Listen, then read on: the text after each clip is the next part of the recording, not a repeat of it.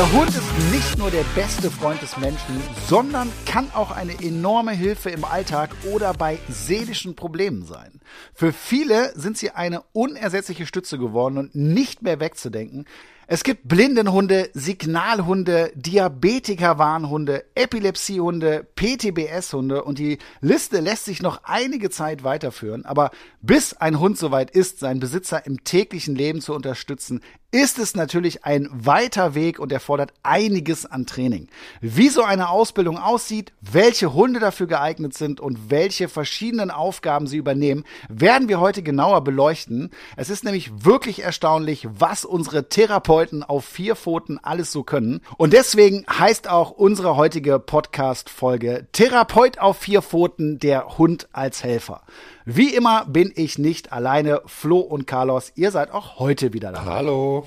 Flo, wie ist das bei dir? Hattest du schon mal irgendwelche Berührungspunkte mit dem Thema Therapie oder Assistenzhunde? Bisher noch nie. Also Blindenhunde habe ich natürlich schon mal gesehen auf der Straße, aber selbst so in Berührung gekommen noch nie, muss ich sagen. Aber ich finde es sehr, sehr spannend und vor allem, wozu die so in der Lage sind, ist schon extrem beeindruckend. Ich muss auch sagen, das ist ein, ein, wahnsinnig spannendes Thema. Ich bin da nicht der extreme Experte. Ich habe hab mich halt auf viele andere Dinge spezialisiert. Äh, und deswegen haben wir heute auch einen sehr, sehr spannenden Gast eingeladen, nämlich Tatjana Kreitler. Sie ist Diplom-Sozialpädagogin und Hundetrainerin. Und außerdem ist sie erste Vorsitzende der Vita Assistenzhunde. Und sie wird uns heute in dieses Thema mal so richtig intensiv mit reinnehmen.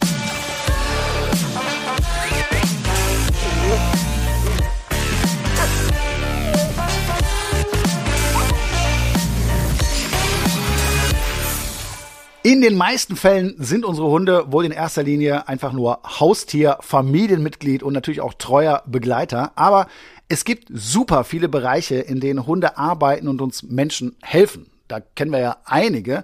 Äh, es gibt die Diensthunde, Rettungshunde, Drogenspürhunde, Jagdhunde. Also wirklich toll, was unsere Hunde alles können. Die Liste ist lang und es gibt auch Hunde, die eine gewisse therapeutische Funktion haben oder Menschen mit Beeinträchtigungen in ihrem Alltag helfen. Und das ist gerade in den letzten Jahren vermehrt ich sag mal nicht in Mode gekommen, sondern einfach äh, hat sich entwickelt. Also das ist auf jeden Fall mein Gefühl. Ja, weil man wahrscheinlich auch gemerkt hat, wie wertvoll Hunde bei so Arbeiten sind, ne? Ja, es ist ja krass, ne, was sie mhm. teilweise äh, einfach auch fühlen oder was sie für Fähigkeiten mitbringen. Und äh, deswegen ganz, ganz tolles Thema. Und äh, grob lässt sich das in drei Kategorien einteilen. Es gibt einmal die Assistenzhunde, die Therapiehunde und die Begleithunde. Auf diese Bereiche werden wir mit unserem heutigen Gast gleich etwas näher eingehen. Dass Hunde unserem Körper und unserer Seele gut tun können, wird für viele Hundebesitzer nicht so überraschend sein. Ich glaube, das, das wissen ja. wir, das siehst du auch so, oder? Absolut. Vor allem sind die halt äh, vorurteilsfrei, ne? Hunde.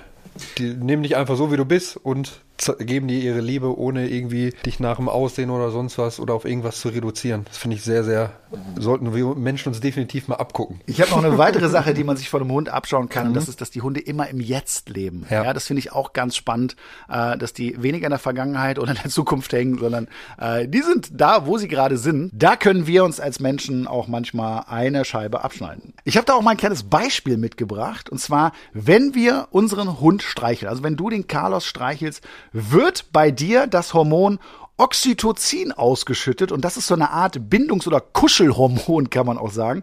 Und das führt dazu, dass wir uns wohlfühlen. Wusstest du das? Ja, ich streiche den gerade und fühle mich auch ziemlich wohl, muss ich sagen. Ja. Siehst du, ja. Also hat schon eine sehr beruhigende Wirkung. Ich sag mal. Richtig. Äh, Gleichzeitig wird nämlich das Stresshormon ja. Cortisol reduziert. Ja, also du solltest dich jetzt auch beruhigter fühlen. Ja, ich fühle mich total beruhigt gerade. Nein, das ist, ist wirklich so, ist wissenschaftlich belegt. Ja. Dieser Effekt ist sogar so stark, dass laut einer Studie der American Heart Association das Herz-Kreislauf-System von Hundebesitzern weniger stressanfällig ist als das von Nicht-Hundebesitzern. Das finde ich schon krass. Das finde ich schon, ja, das finde ich sehr heftig. Aber am Anfang wird es, glaube ich, mehr gestresst, wenn man einen Welpe hat und ah, okay. in der Pubertät. Pubertät und Welpen, okay. Ich glaube, ja. dann hat man schon einen, einen anderen äh, Stressspiegel, der schon die Latte schon höher gesetzt, dass man, dass man allgemein dann so ein bisschen äh, stressfreier durch, durchs Leben geht, weil man weiß, äh, wie viel Stress manchmal so ein kleiner Hund machen kann.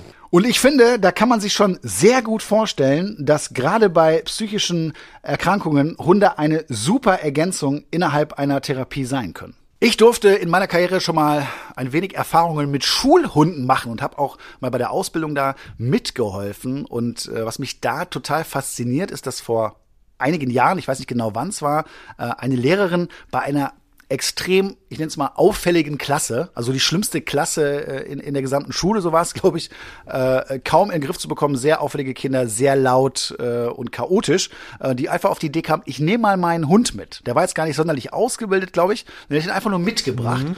Und das hat eine erstaunliche Veränderung in dieser Klasse bewirkt. Ja, es gab dann so ein paar Regeln eben in Bezug auf den Hund und ähm, die Kinder sind ruhiger geworden, konzentrierter geworden und sie hat das, glaube ich, auch nachgehalten. Ich glaube, da gibt es sogar ein Buch zu.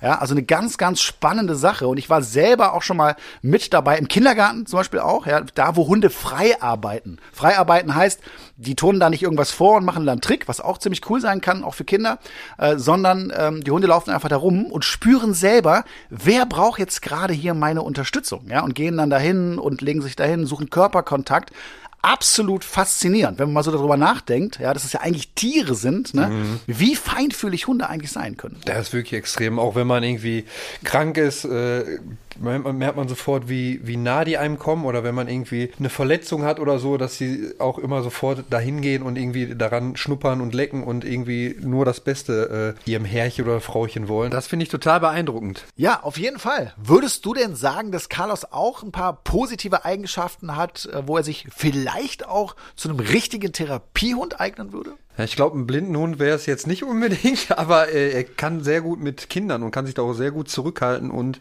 ähm, da er auch so viel spielt, äh, macht er, glaube ich, Kindern auch eine sehr, sehr große Freude oder würde eine sehr, sehr große Freude damit machen. Also ich glaube, das wäre schon was, äh, was ihm sehr liegen würde. Und wo er auch vor allem sehr viel Spaß dran hätte. Und damit begrüßen wir unseren heutigen Gast. Hallo, liebe Tatjana und herzlich willkommen hier bei uns im Podcast. Hallo, lieber André. Ich freue mich total dabei zu sein heute. Ja, ich bin sehr froh, dass du heute da bist, auch als Expertin. Ähm, bei Vita Assistenzhunde bildet ihr ja Assistenz- und Therapiehunde aus und dadurch kennst du dich natürlich mit diesem Thema äh, super aus. Es gibt ja viele verschiedene Therapeuten auf vier Pfoten, wenn man das mal so ausdrücken will. Äh, und es unterscheidet sich ja auch zwischen Assistenz- und Therapiehunden. Wo genau liegt denn hier der Unterschied? Naja, um das ganz einfach mal zu erklären, der Assistenzhund begleitet seinen Menschen mit Behinderung und hilft ihm. Der hat immer drei, so ungefähr drei spezielle Aufgaben. Eben zum einen Hilfe holen, irgendwas apportieren, Türen öffnen, was auch immer der Mensch braucht. Und der Therapiehund im Gegensatz, der wird begleitet von, sage ich mal, seinem Lebenspartner in Einrichtungen, in ähm, Altenheime, in Palliativstationen ähm, oder eben in den Hospiz auch. Ja, okay, das ist schon mal sehr interessant. Warum meinst du, eignen sich Hunde so gut, um uns Menschen zu unterstützen? Wenn es dem Hund gut geht, dann kann er seine volle Wirkung wirklich in allen Bereichen, ob im sozialen Bereich, im kognitiven Bereich, ähm, im psychischen und physischen Bereich, kann er wirklich alles entfalten und kann uns helfen. Ähm, mit einem ganz einfachen Beispiel. Wir müssen morgens aufstehen. Das heißt, wir haben die Verantwortung auf der einen Seite, müssen aufstehen, müssen in den Regen raus. Immunsystem. Wir bewegen uns. Motorik. Ähm, dann, wir kriegen Kontakte draußen. So, wir werden angesprochen, wir kommen in Gespräche, haben wir das Soziale. Kognitiv, ich muss mit meinem Hund sprechen, ich muss ihn trainieren. Das heißt, ich muss nachdenken. Haben wir das auch. Ähm, und natürlich die Psyche. Er ist ähm, einfach ein Seelentröster. Er ist immer da und liebt uns ohne Bedingungen. Super, das hast du sehr, sehr schön gesagt. Ja, ich finde das ganze Thema extrem spannend und ich habe schon einige Situationen auch erlebt oder Hunde gesehen, äh, wo sie eben da in dieser Tätigkeit aktiv waren und äh, hatte einige Male auch echt Gänsehaut. Ähm, und dieses ganze Thema, den Hund als Begleiter oder auch als Therapeut einzusetzen, äh, ist ja meiner Meinung nach so in den letzten Jahren auch so ein bisschen vermehrt aufgekommen. Wie lange gibt es das Ganze schon? Blindenhunde kennt man ja, also Blindenführhunde, aber ähm, äh, so diese ganzen anderen Sachen noch, was du heute erzählt hast, wie hat sich das entwickelt? Wie lange gibt's das schon? Naja, es kommt drauf an, ob du über Grenzen hinausschaust. Also ähm, Vita oder wir haben das, sag ich mal, 2000 hier etabliert, die Assistenzhunde, die ganze Geschichte eben ja groß gemacht und auch Kinder bekommen ja einen Assistenzhund. Das heißt, das war ja früher auch undenkbar. Das ist alles so vor roundabout 20 Jahren entstanden hier in Deutschland. Ja, wie ihr seht, kommt es natürlich gut an. Es kommen immer mehr Assistenzhundevereine eben nach Deutschland oder werden gegründet. Und das ist für Menschen mit Behinderung oder PTBS, posttraumatische Belastungsstörung oder Epilepsien, name it. Da gibt es ja so viel, wo die Hunde helfen können. Ähm, auch in dem Therapiebereich, ähm, gerade in den Altenheimen. Ich meine, das kann sich jeder vorstellen, wenn man mit einem Hund da reingeht. Es bringt einfach Freude in den Alltag und ziemlich viel Glück. Und man holt die älteren Menschen aus ihrer Isolation heraus. Also da haben wir eine ganze Breitband, ähm, wo, wo der Hund wirklich auch äh, seine Wirkung entfalten kann. Aber immer damit gekoppelt wirklich nur, wenn es dem Hund gut geht und wenn er nicht ausgebeutet wird. Das ist echt ganz wichtig zu beachten. Sehr gut, sehr gut. Jetzt werden sich einige Zuhörer natürlich fragen, ja, ob ihr Hund zu Hause auch eventuell geeignet ist als äh, Therapie oder äh, als Begleithund. Und ähm, Erzähl doch mal so ein bisschen, welche Hunde benutzt ihr da? Was gibt es da für Voraussetzungen? Naja, wir von Vita benutzen, sage ich mal, um dabei zu bleiben, wir suchen Welpen aus, eigentlich nur Golden Retriever und Labrador Retriever. Aber die kommen auch aus ganz speziellen ähm, Zuchten. Und ähm, da muss man einfach immer gucken, sind sie bei, bei der Welpenauswahl, sind sie menschenfreundlich? Arbeiten sie gerne mit den Menschen zusammen?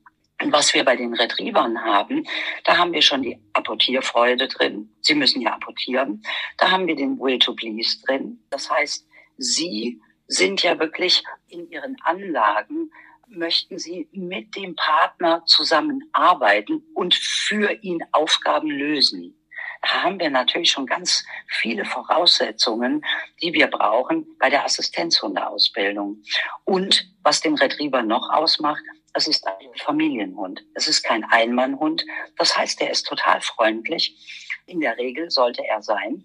Total freundlich. Und man kann sich wirklich auf ihn da verlassen, dass er nicht aggressiv ist. Das ja. sind so ganz wesentliche Merkmale, warum wir mit Retrievern arbeiten und sie natürlich auch auswählen. Das heißt, wir haben vielleicht einen Wurf von zehn Hunden, also zehn Welpen, und dann gucken wir, welche eignen sich. Da sind vielleicht ja drei, vielleicht vier dabei. Manchmal auch nur zwei. Das ja. kommt wirklich ganz drauf an. Was ich super spannend fand jetzt gerade, dass du sagst, klar, die Retriever-Fraktion ist da geeignet, verstehe ich auch voll und ganz. Aber du hast auch gesagt, dass es da spezielle Züchtungen gibt. Das heißt, Züchter, die sich ja offensichtlich in irgendeiner Form äh, darauf konzentrieren, äh, spezielle Genetik da auch weiterzuführen, die in diesem Bereich von Vorteil ist. Also das heißt, es gibt spezielle Züchter, die sich darauf konzentrieren? Wir arbeiten mit dem Deutschen Retriever Club zusammen oder mit dem FCI ähm, ich hole sehr viele Hunde aus England.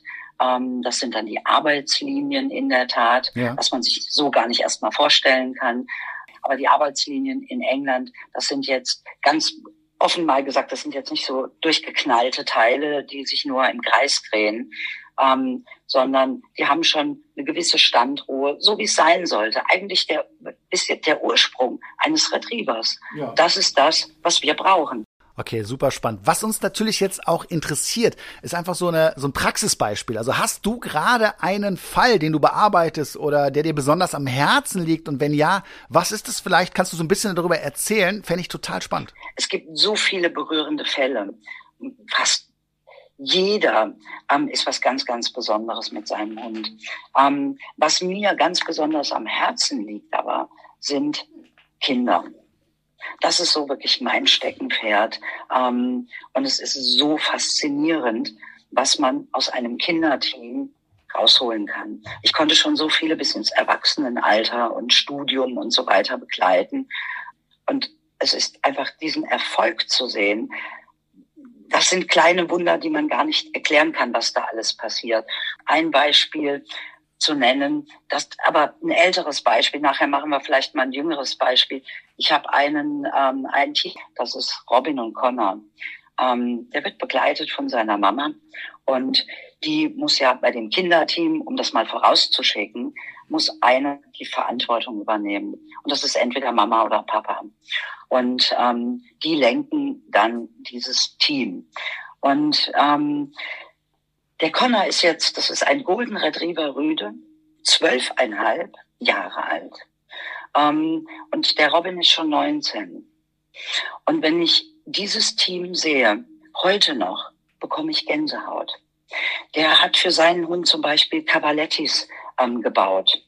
Das sind ähm, ja mit mit Holz äh, wirklich gebaut und das sind eben, wie nennt man das, da, da steigt man drüber sozusagen.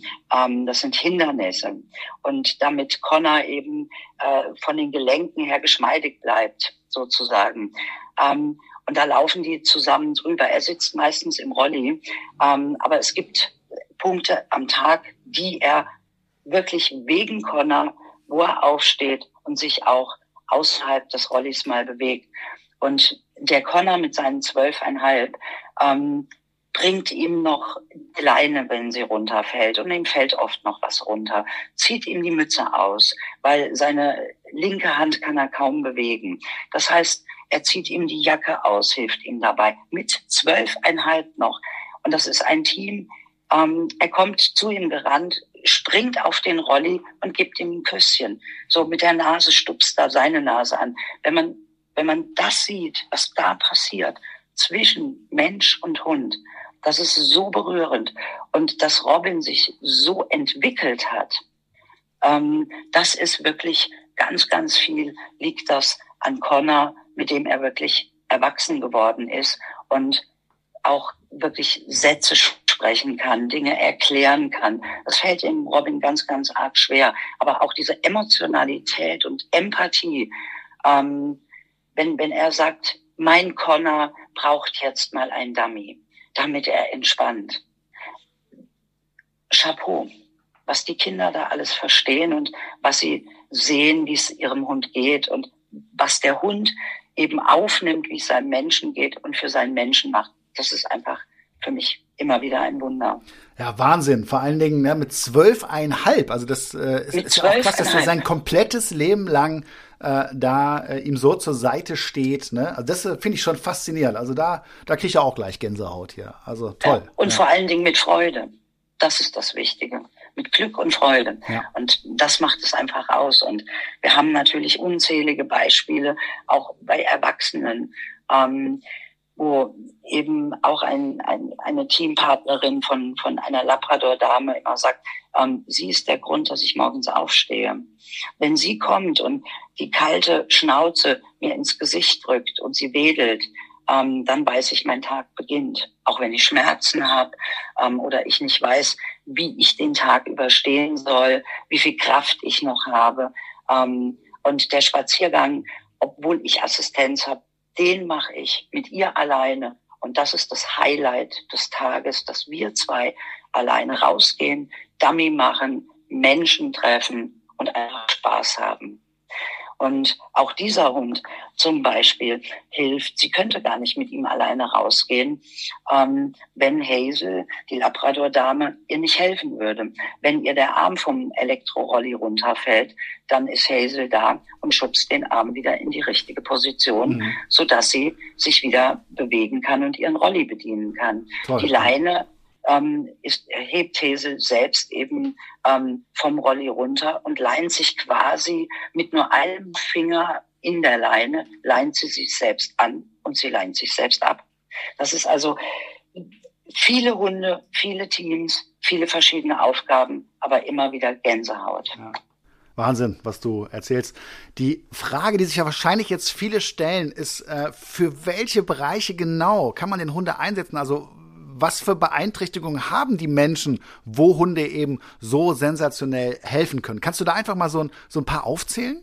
Ganz, ganz viele sitzen im Rollstuhl, gerade auch die Kinder, und haben entweder Spina bifida oder eine Tetraspastik. Ähm, das heißt, sie sitzen im Rollstuhl. Manche können ein bisschen laufen noch. Ähm, ganz viele sitzen fest und können eben auch nicht alleine aufstehen, brauchen also rund um die Uhr sozusagen Hilfe. Und ähm, dann gibt es, das sind die Rolli-Kinder oder die Erwachsenen, manchmal mit Unfall oder Frühgeburten, kann man sich das vorstellen. Ähm, sie sind aber körperlich behindert sozusagen. Es gibt auch welche, von Robin habe ich gerade so gesprochen, der ist körperlich, aber eben behindert, aber in seiner Entwicklung auch zurück. Ähm, und dann haben wir ähm, Erwachsene mit PTBS. Da haben wir aber nur sehr wenige, weil der Betreuungsaufwand, ähm, die müssen ganz eng begleitet werden, ist sehr, sehr hoch. Und zwar Menschen mit posttraumatischer Belastungsstörung. Da habe ich ähm, zum Beispiel Soldaten, Kriegsveteranen sozusagen, die eben nicht mehr aus ihren Wohnungen rausgehen, und die Angst haben vor Menschen, vor Menschenansammlungen und die in ihrem Alltag durch, ähm, sage ich mal, Flashbacks, also durch irgendwelche Erinnerungen in Angstsituationen, in Angstzustände versetzt werden. Und da, an der Stelle, ähm, ist der Hund da, der sie da rausholt. Durch das Anschauen, die Hunde lernen, den Menschen dann anzuschauen, Kontakt mit ihm aufzunehmen. Und wenn man tief sich in die Augen verliert, haben wir hier festgestellt, dann kommen sie wieder raus. Dann fassen sie den Hund auch an und ähm, beruhigen sich wieder und können gleich mit ihm atmen. Und ähm, sie trauen sich auch mit dem Hund durch die Zusammenführung, die hier stattfindet, sechs Wochen, müssen sie ja auch, wenn sie den Hund haben wollen, eben schon aus ihrer Umgebung heraus und zu uns hierher kommen, ins, sozusagen ins Ausbildungszentrum. Da lernen sie Menschen zu treffen. Da lernen sie gemeinsam rauszugehen und da lernen sie auch in Begleitung von uns wieder in die Stadt zu gehen und einkaufen zu gehen mit den Hunden. Und das sind so die Punkte, wo wir ähm, Hunde eben dazu ausbilden und ähm, ja, da einfach sehr gute Erfahrungen gemacht haben. Und natürlich in der Therapiehundearbeit. Das heißt, in die Palliativstation gehen wir mit den Hunden. Und das ist natürlich was ganz Besonderes. Und, und ähm, aber da haben wir wirklich zwei ganz tolle Teams, die die Hunde ähm, da auch hinführen und ähm, ja, das ist zum Teil wirklich auch das Verabschieden aus dem Leben und eine, die ganze Familie im Prinzip da zu begleiten, bis hin zur Sterbehilfe zu leisten, indem der Hund einfach mit auf dem Bett liegt und eben, dass man den Atem nochmal spürt und in sich geht und sich auch emotional öffnet und dann loslassen kann. Also da in ganz vielen Bereichen wirken die Hunde, wenn man sie gut führt, natürlich Wunder. Aber man muss auch sagen, wenn sie sowas leisten, müssen sie danach echt auch laufen können, ne? ihren Auslauf haben, Kopf frei kriegen, aber auch bei den Arbeiten, wie wir das bei dem zwölfeinhalb Jahre alten Connor gehört haben, ist es wichtig, dass die Hunde ihren Freilauf haben und eben ein Hobby. Und das haben wir halt auch bei den Retrievern, das ist die Dummyarbeit. Es ist ja eine sehr, sehr äh, intensive Beziehung, die Mensch und Hund da auch eingehen und eben auch eine riesige Unterstützung. Ich denke da jetzt auch nochmal an den Fall mit Connor. Ähm, da stellt sich für mich natürlich auch eine Frage, ja. Also die, das Leben vom Hund ist ja nun mal leider begrenzt und nicht so lang wie die Menschen leben. Äh, hast du damit auch schon Erfahrung gemacht? Also wie ist es denn dann, wenn der Hund gehen muss, für, für auch für so einen Menschen und was passiert dann? Ja, das ist eine große Aufgabe, aber wir begleiten die Teams. Das heißt, wir bilden zwar die Hunde hier aus, aber das ist eigentlich gar nicht so vorrangig, sondern wir führen sie zusammen und begleiten sie ein Hundeleben lang und darüber hinaus. Und du hast sehr, sehr recht, eben auch jetzt mit Connor. Natürlich führe ich da schon Gespräche mit der Mama und überlege, wie wird es sein, wie können wir ihn auffangen, den Robin, und ähm, da ist der Zusammenhalt hier in Hümmerich schon ganz gut bei Vita. Das heißt, die Teams untereinander sprechen darüber, werden da auch aufgefangen. Und bei uns ist es so, dass alle Hunde ja auch so einen Platz haben. Es sind überall Bilder von den Hunden im Haus. Und, und wenn wir irgendwas machen, wie auch den TQ-Test, ähm, sage ich, und alle sind dabei. Ja? Mhm. Ähm, zum Beispiel haben wir auch Zweitteams. Das heißt, die bekommen natürlich dann von Vita eben so schnell wie möglich einen zweiten Hund, der zu ihnen passt. Und da begleiten wir sie in diesem Prozess, dass der erste Hund der Hund war und dass der im Herzen bleibt und dabei bleibt, aber dass wir einen neuen Weg mit einem anderen Hund gehen.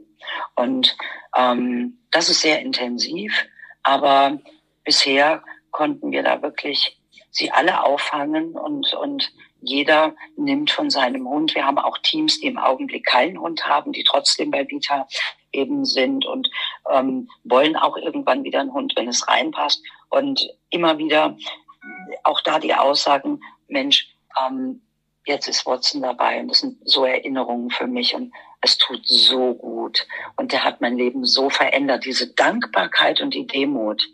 Ähm, ich glaube, das steht da wirklich im Vordergrund und sich erinnern daran, was der Hund in diesem Leben geleistet hat und wo derjenige da gerade steht und was er mit seinem Hund alles eben durchlaufen hat im Leben. Das steht da im Vordergrund, wenn man es gut abholt. Ja, das Thema Tierkrankenversicherung ist ja spätestens seit der Erhöhung der Tierarztgebühren ein Riesenthema. Ich merke das immer wieder auch bei meinen Kunden. Und äh, mein Hund, der Kuba, der ist voll krankenversichert. Ich gehe da gar kein Risiko ein, weil es kann sehr, sehr schnell auch mal teuer werden. Ich weiß nicht, wie das bei euch ist, aber mein heutiger Werbepartner Check24 ist ein kostenfreier Tarifvergleich.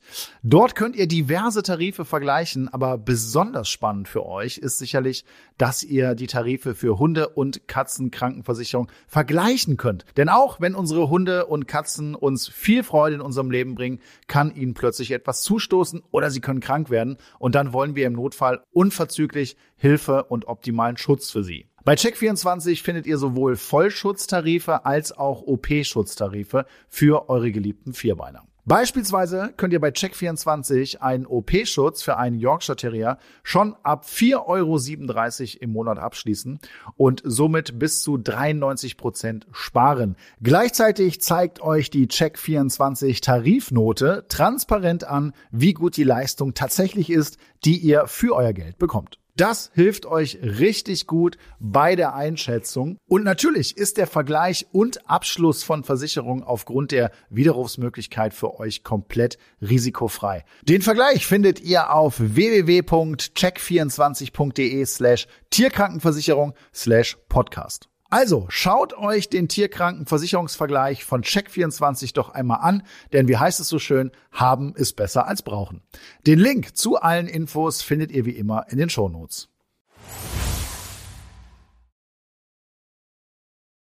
Was ich jetzt nochmal ganz spannend fände äh, zu hören, ist der Unterschied, der genaue, die genauen Unterschiede zwischen Assistenz- und Therapiehunden. Das sind ja zwei ganz eigenständige Bereiche. Kannst du die Unterschiede mal so ein bisschen rausstellen? Genau, eigentlich ganz einfach. Der Assistenzhund kommt zu einem Lebenspartner, ähm, der eine Behinderung hat. Und ähm, der Therapiehund wird von einer privaten Person geführt. Das heißt, das kannst du und ich sein und der Herr Müller und der Herr Meier. Und ähm, das ist eine Ausbildung, da guckt man natürlich, dies, da ist natürlich eine Eignung, da sind sehr viel mehr Hunde geeignet, die auch ganz normal im Haushalt mitleben. Und da gibt es verschiedene Ausbildungen zum Therapiehund, ähm, wie jetzt eben zum Beispiel, ich kann jetzt von mir sagen, bei uns werden die ausgebildet, eben sie werden für den Menschen geöffnet sozusagen und werden langsam an das Altenheim eben oder das Hospiz oder was auch immer gewöhnt. Und ähm, da ist eine sehr viel ja verkürzte Ausbildung möglich, wie beim ähm, Assistenzhund. Wobei bei uns die Hunde, auch die Therapiehunde, ähm, die dürfen nicht vor zwei Jahren in den Einsatz.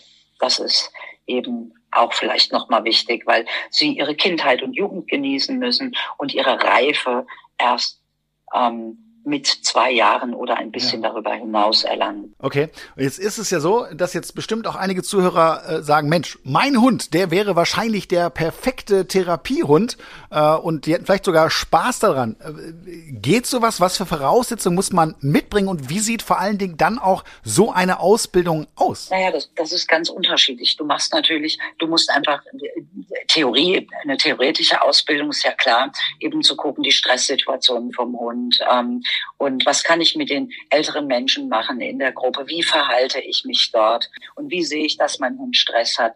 Und vor allen Dingen, ist mein Hund eben, hat er Freude daran, bestreichelt zu werden von anderen? Ähm, kann ich auf meinen Hund so einwirken, dass er ruhig ist, dass ich ihn lenken und leiten kann? Er darf keine Aggressionen zeigen, in keiner Situation. Das sind so die Dinge, glaube ich, die ganz wichtig sind zunächst mal. Und dann geht's ab in die Ausbildung und dann kann ich zum Beispiel mit meinem Hund, ich kenne das auch so ein bisschen, äh, in Altenheime oder in Hospize gehen. Gibt's noch weitere äh, Dinge, die man, wo man den Hund dafür einsetzen kann? Naja, es gibt ja heute schon Schulhunde, ähm, dann gibt es die Palliativstationen, ähm, Kindergärten. Ähm, also da gibt's, glaube ich, wirklich eine Menge Bürohunde haben wir schon vereinzelt, gerade aus dem, ähm, äh, sage ich mal, amerikanischen Bereichen. Da dürfen die Hunde eben mit rein und ähm, durch die Wirkung. Also das ist alles, da gibt es schon wirklich einiges, wo man die Hunde mit reinnehmen kann und wo die Hunde einfach gut tun.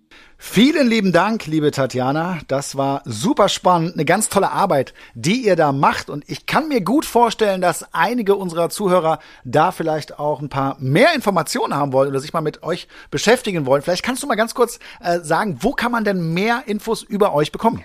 Ja, zum Beispiel durch, über die Internetseite vita-assistenzhunde.de. Also, wenn es euch interessiert, dann schaut doch da mal vorbei. Wir danken dir sehr, dass du heute zu Gast warst und wünschen dir alles Gute. Vielen lieben Dank. Tschüss. Endlich steht der Frühling in den Startlöchern, meine Lieblingsjahreszeit. Allerdings heißt das auch, dass die ersten Zecken bereits unterwegs sind. Flo, haben deine Hunde schon welche gehabt? Bisher zum Glück noch nicht. Aber ja. ich bin gespannt, wenn ich die ersten rausziehen muss. Ich hatte schon zwei. Ja? Also nicht ich, sondern Kuba. Aber Zecken können bei einem Stich gefährliche Krankheitserreger auf Hunde übertragen. Das wissen, glaube ich, die meisten. Daher ist entsprechender Schutz sehr, sehr wichtig. Das Seresto-Halsband wehrt und tötet Zecken effektiv ab und zwar in der Regel schon bevor es überhaupt zu einem Stich kommt. Mit einer Wirkdauer von bis zu acht Monaten wird das Halsband jetzt angelegt, ist das leidige Thema Floh- und Zeckenschutz also bis zum Jahresende abgehakt. Und gut ist außerdem, dass das Halsband komplett geruchsneutral ist. Seresto wurde 2023 von Hund, Katze, Maus, dem Haustiermagazin, zur Top-Haustiermarke Deutschlands in der Kategorie Floh- und Zeckenmittel gewählt. Und wo bekommt ihr Seresto? Das Halsband ist in Online-Apotheken und Tierarztpraxen erhältlich. Weitere Infos findet ihr auf www.seresto.de. Absolut faszinierendes Thema für mich heute. Ich finde es Wahnsinn, wozu unsere Hunde in der Lage sind und wie sie uns Menschen helfen können. Flo, was nimmst du von heute mit? Ich nehme auf jeden Fall mit, dass äh, die schönen Geschichten, die wir vorhin gehört haben, wie Hunde wirklich das Leben von Menschen bereichern können, wie die auch vor allem unterstützen können, wo man eigentlich denkt, äh, dass so so ein Mensch, der mit, mit so einer Behinderung oder so einer Einschränkung im Leben eigentlich keinen Hund führen könnte, aber der Hund übernimmt so viele Aufgaben, dass er wirklich auch alleine mit denen rausgehen kann, wo man nie sagen oder wo man wahrscheinlich nie denken würde, dass das überhaupt möglich ist. Finde ich sehr, sehr beeindruckend, wo Hunde zu in der Lage sind und, und wie die auch das Leben eines Menschen bereichern können. Weißt du, was mich noch viel mehr fasziniert als jetzt die Tatsache, äh, dass Hunde lernen, irgendwelche Gegenstände aufzuheben oder Lichtschalter an und auszumachen? Äh, das finde ich schon toll, ja, aber was ich glaube, was noch viel mehr bringt, äh, ist einfach dieses Team, diese Beziehung, die Hund und Mensch in dem Moment haben. Und ich glaube, dass es da schon sehr, sehr äh, enge Partnerschaften gibt und dass ein Hund auch durchaus verstehen kann, in der Lage ist zu verstehen, welchen Job er da macht. Und das finde ich absolut faszinierend.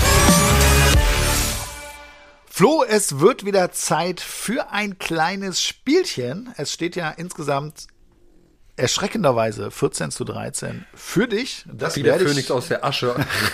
ja, wirklich. Ja. Das werde ich heute versuchen zu ändern. In unserer heutigen Spielrunde geht es um Quizfragen. Ich werde gleich fünf Fragen vorlesen und wir müssen einen Tipp für die richtige Antwort abgeben. Bist du bereit? Ich bin bereit. Die erste Frage lautet, wann wurde der erste Blindenführhund systematisch ausgebildet? Systematisch.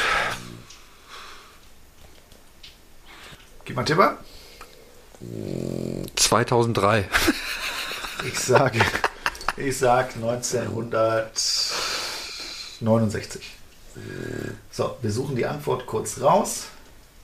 Warte, die Antwort lautet Ei, 1916. Ja, ich dachte wegen dem systematisch vielleicht äh, erst ein bisschen später Ja. vorher, aber einfach mal, wir machen einfach mal drauf los. Aber krass, oder? ja, Das ist echt heftig. Ja, aber trotzdem bin ich näher dran, würde ich sagen. Ja. Und damit geht der Punkt eindeutig an mich, 1 zu 0. Wir kommen zur nächsten Frage. Wann wurde der erste Diabetiker-Warnhund ausgebildet? Da muss ich jetzt mal vorlegen. Da würde ich sagen, etwas später. Ähm, ich sag jetzt einfach mal 1963. Dann sage ich 1970. Die Antwort lautet, warte, oh, 2003. Da wusste ich wusste doch eh mal mit 2003 Irgendwas vor. muss es da gewesen sein, ne? Okay, damit geht Ja, der- ich, ich dachte mir halt, weil Diabetes ist auch noch nicht so lange äh, so erforscht. Deswegen dachte ich mir schon, das kann nicht so Ach, früh bist sein du wie. da rangegangen. Ja, okay. Aber 2003 schon ziemlich spät. Ja, hätte ich jetzt auch nicht gedacht. Okay, 1-1. Nächste Frage. Wie lange dauert denn die Ausbildung zum Diabetiker-Warnhund? Da musst du jetzt wieder vorlegen.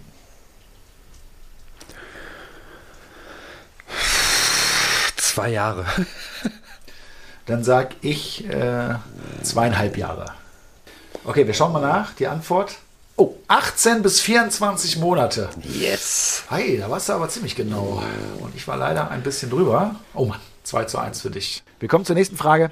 Wo wurde die erste Blindenführhundeschule gegründet? Wer jetzt kil- kilometerweise näher dran ist oder was? Ey, du musst jetzt schon exakt beantworten jetzt hier. Was ist. Okay, ich sag einfach Amerika. Okay, ich schau mal nach. Was ist die richtige Antwort? Oh Mann, 1916 in Oldenburg wurde die erste, erste Blindenführhundeschule gegründet. Was ist denn los bei dir heute? Das ist ja erschreckend. Ich weiß es auch nicht, aber Glück, Glück würde ich sagen. In so Sachen Ausbildung sind die Deutschen, glaube ich, immer Vorreiter. Die, äh, die Amis und so, die machen einfach. Da gibt es auch wahrscheinlich kein, kein Zertifikat. In Deutschland ist alles bürokratischer. Ja, oh Mann, damit habe ich 3 zu 1 verloren. Der Punkt geht an dich und damit liegst du jetzt erschreckenderweise 15 zu 13 vorne. Boah, kann ich mir erstmal ausruhen jetzt, ne? Freu dich nicht so lange. Und damit sind wir am Ende unserer heutigen Welpentrainer-Podcast-Folge. Absolut spannendes Thema und in 14 Tagen geht's wie immer weiter mit neuen, schönen Themen und Gästen und natürlich auch wieder mit Flo und Carlos. Bis dahin wünschen wir euch nur das Beste, bleibt gesund und bis bald. Tschüss. Tschüss.